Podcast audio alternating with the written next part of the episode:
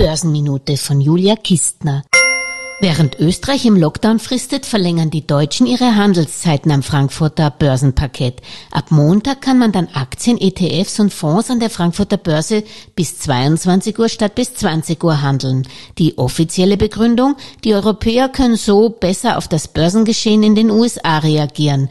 Denn die Wall Street macht ja nach mitteleuropäischer Zeit erst um 15.30 Uhr auf und sperrt um 22 Uhr zu.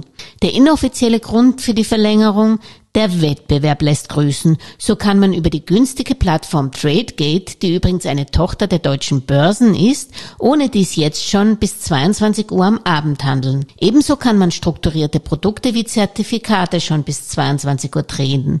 Anleihen kann man übrigens weiterhin nur bis 17.30 Uhr kaufen und auch der elektronische Xetra-Handel wird nicht verlängert.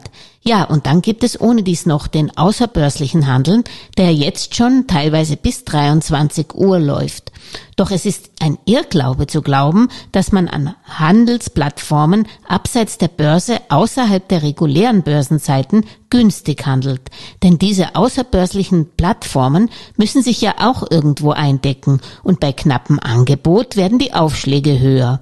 Insofern kommt auch dem außerbörslichen Handel längere Handelszeiten der Referenzbörsen zugute. Na dann ein entspannendes, handelsfreies Wochenende wünscht Julia Kistner.